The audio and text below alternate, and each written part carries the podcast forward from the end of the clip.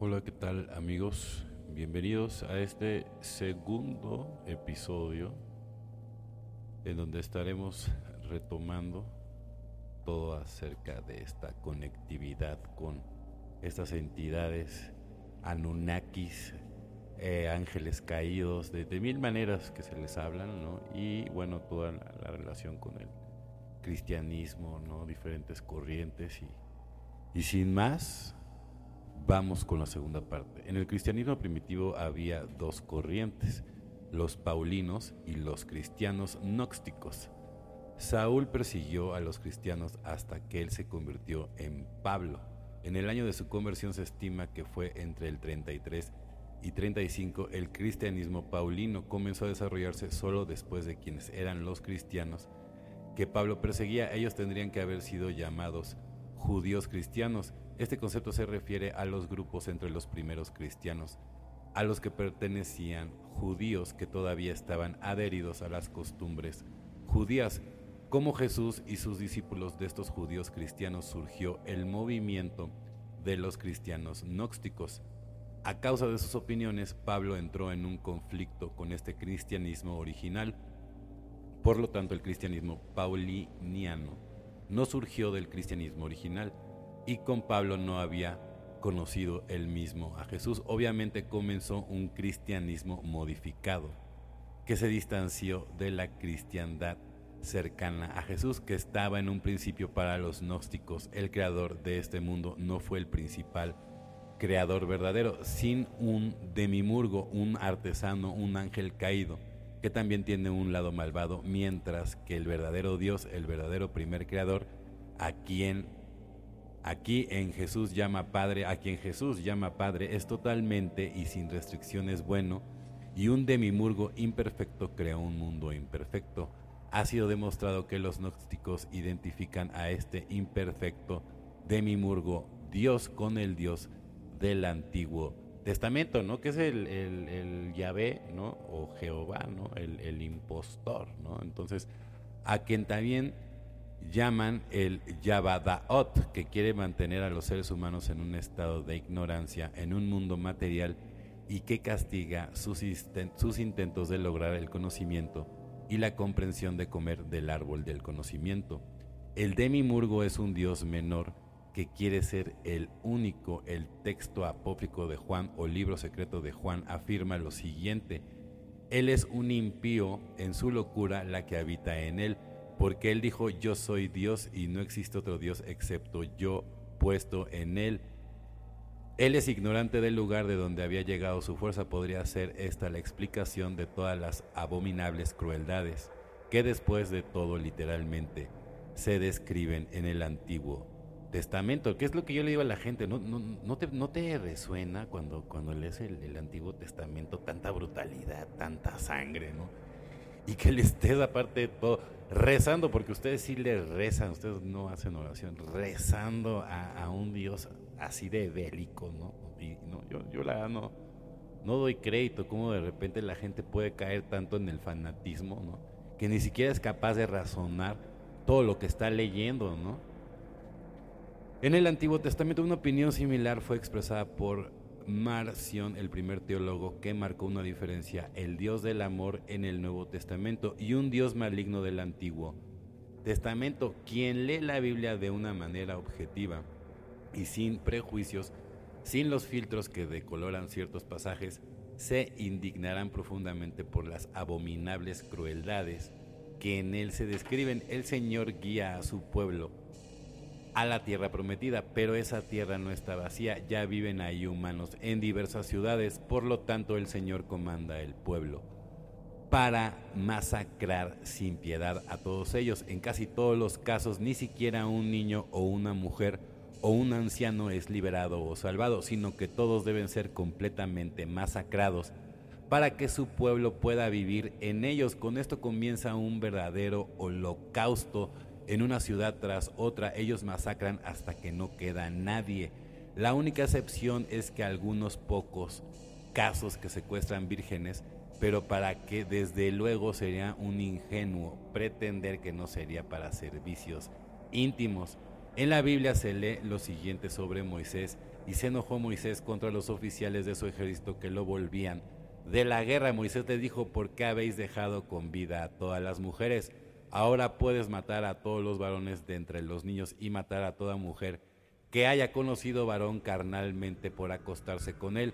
Pero a todas las niñas, las mujeres que no hayan conocido varón, las dejaréis con vida para que vosotros, a las personas que consideran cristianos, les gusta sugerir que las víctimas serían malvadas personas que vivían en el pecado y no quieren entender que como de esta manera traicionan las enseñanzas de Jesús. No puede haber peor pecado que matar en el nombre de Dios o de Jesús. Y si uno mata en el nombre de Yahvé o por su encargo, esto muestra claramente que Él no puede ser el verdadero Dios de Jesús, ¿no? Que es lo que yo siempre le, trato de comentar a, a, muchas personas. O sea, ¿cómo crees que ese Dios tan aberrante y bélico impostor va a ser el Padre de Dios? Y sobre todo porque vas al templo y vas a esas iglesias, sale y están haciendo todos esos rituales, y, sí es Yahvé, y sí es Jehová, pero ese no es el, verdadero Dios, y es un impostor, y todos ustedes con tal de, llevar la contraria, nada más dicen que,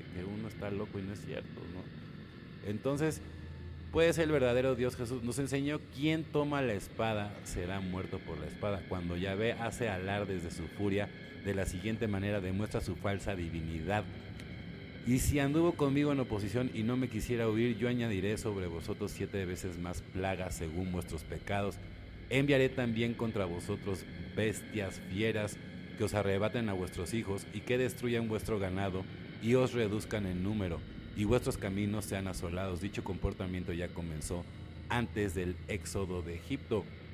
Yahvé envió varias veces a Moisés con el faraón para solicitar dejarlos libres, dejar libres a los herederos del faraón, declaró en repetidas ocasiones que iba a hacer esto, pero Yahvé cada vez endureció más su corazón, por lo que después de todo negó, porque yo endureció su corazón y el corazón de sus siervos, que yo podría mostrar mis señales ante él.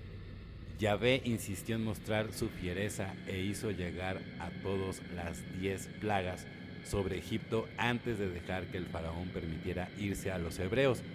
Por fin se fue a través de cripto y mató a todos los inocentes primogénitos.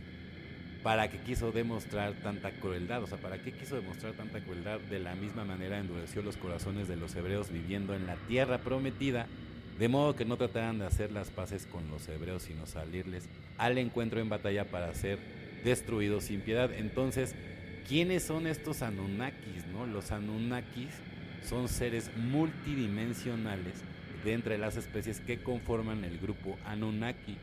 Los hay que son de naturaleza reptil.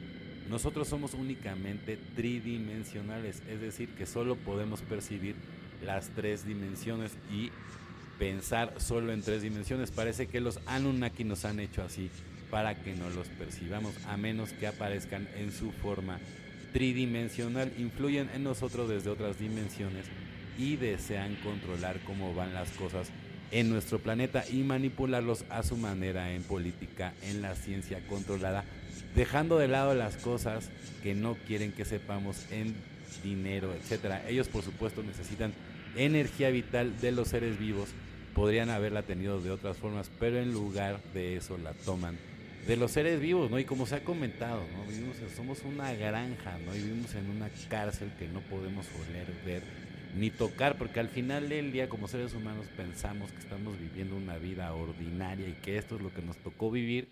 Y para nada, ¿no? Simplemente estamos bajo el subyugo, ¿no? Evidentemente de una raza superior que nos domina, ¿no? Que es tan inteligente que nos hace creer que, es que ellos no existen y que son pura fantasía y al mismo tiempo, ¿no? Nos demuestra todo el control que tienen al final del día. Pero en lugar de eso toman de los seres vivos de nosotros y quieren mantenernos como una especie de ganado de ordeño para tales energías, pero sin que seamos conscientes de ello. No debemos saber lo que está pasando, la humanidad no debe saber lo que está pasando. Pero ¿por qué lo hacen de esta manera? La respuesta es que ellos mismos se separaron de su origen, pero yo digo, que pertenecen a la corporación de la oscuridad, a la fuente de la oscuridad. Por consiguiente, no pueden esperar obtener energía de ahí. Les encanta la brutalidad, la lucha, la guerra, la violencia, el derramamiento de sangre y la muerte. Cuando un ser humano muere violentamente, su cuerpo normalmente sigue lleno de energía vital. Sus baterías están cargadas, esta energía es liberada en el momento de la muerte y los Anunnaki pueden recogerla, pero cuando alguien muere consumiéndose o de debilidad, de vejez, casi no hay ninguna energía para cosechar sus baterías.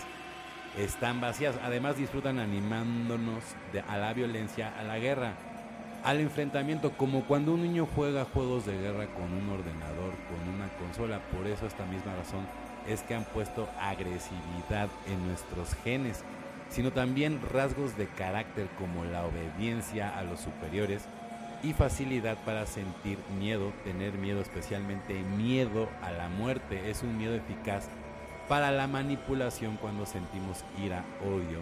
En agresiones inconscientemente también liberamos energías vitales. O sea, prácticamente. O sea, en un mundo de caos, ¿no? Ellos se alimentan de todas las, energías, ¿no? Y es un festín, ¿no? Energético, ¿no?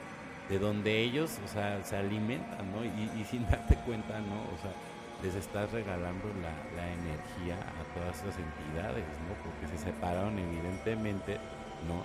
De, de, de la fuente. Entonces, pues digamos que de alguna manera nos tienen secuestrado, ¿no? Para poder seguir subsistiendo en ese, pues digamos, ambiente, ¿no? O, en el universo, ¿no? También eh, lo mismo sucede cuando tenemos miedo. La obediencia nos hace más fácil de manipular para hacer cosas que realmente no queremos hacer. También hay que mencionar que ellos siendo seres multidimensionales sabrán muy bien lo que muy pocos de nosotros queremos saber, que en realidad no hay muerte, solo el cuerpo muere, pero el alma es inmortal. Esto no hace que las cosas que ellos hacen sean menos crueles, pero más bien se vuelve una mala excusa. Me pregunto si tal vez no sea el karma para muchos de ellos el convertirse en un verdadero ganado después del fin de sus largas vidas esto explica por qué los Anunnaki supuestamente tienen ciclos de vida tan largos, del orden de miles e incluso decenas de miles de años. En estados de invernación sus cuerpos tridimensionales no envejecen. Esta interpretación de los textos de las tablillas sumerias de arcilla y otras relacionadas es, por supuesto, otra que la ciencia oficial quiere ocultar. Sin embargo, quien estudia los textos originales cuyas traducciones pueden encontrarse en las bibliotecas universitarias, se encontrarán con que no hay contradicciones reales a tal interpretación en cuanto a la canalización que hoy muy escéptico, ya es muy escéptico ya que es difícil de separar la del trigo y hay obviamente mucha más cizaña que trigo. Hay sin embargo un libro que se ocupa de estas cosas de las cuales yo más bien excepcionalmente tengo una buena sensación y es Mensajeros del Alba de Bárbara Mariñac, los Anunnakis, una ahí llamados Lisis como diminutivo de lagartijas, puesto que son reptilianos. Hay mucha información que indica que los Anunnaki todavía hasta este día tienen una influencia secreta, especialmente a través de sociedades secretas como el sionismo y asociaciones relacionadas como los Illuminati y ciertas órdenes más únicas en ellos y solo muy pocos elegidos en la cima de la pirámide de poder saben acerca de la conexión Anunnaki, pero la masa de personas ignorantes, también de miembros, es mantenida en la ignorancia. Sospechoso, ¿no? Que algo similar desde casi 2000 años vale para la iglesia la cosecha de las energías vitales de los seres vivos, seres humanos y los animales a la cruel práctica del sacrificio, por supuesto, la carne no les sirve para nada a estos dioses, pero las energías vitales invisibles para nosotros sí les sirven y esto pone de relieve la observación anterior de que todos los holocaustos y las masacres del Antiguo Testamento pueden ser vistas como un sacrificio humano masivo. para el Señor dado que esta energía vital está presente especialmente en la sangre. Esto también explica el comando para la cual práctica de dejar que un animal se desangre, ¿no? Y también todo lo que hemos visto, ¿no? Del adrenocromo, ¿no? Que es la droga muchísimo cara, o sea, la más cara que hay en el mercado mundial. El, litro está en 2 millones de dólares, ¿no? Y, evidentemente pues tiene que ver con todo este tipo de, de situación, ¿no? Que es una locura, ¿no? Al final del día también son adoradores de, de Saturno, ¿no? Y cuando este animal se desangra hasta morir, ¿no? Es mantenido en ciertas culturas la sangre, más bien la energía vital en ella es para los dioses. Para estas entidades solo la carne es para los seres humanos, pero quien es Yahvé realmente se puede establecer la hipótesis de que Yahvé es un Anunnaki, es una especie de gobernador de un grupo de Anunnakis y esto se ajusta a lo que se ha hecho acerca de su abominable crueldad.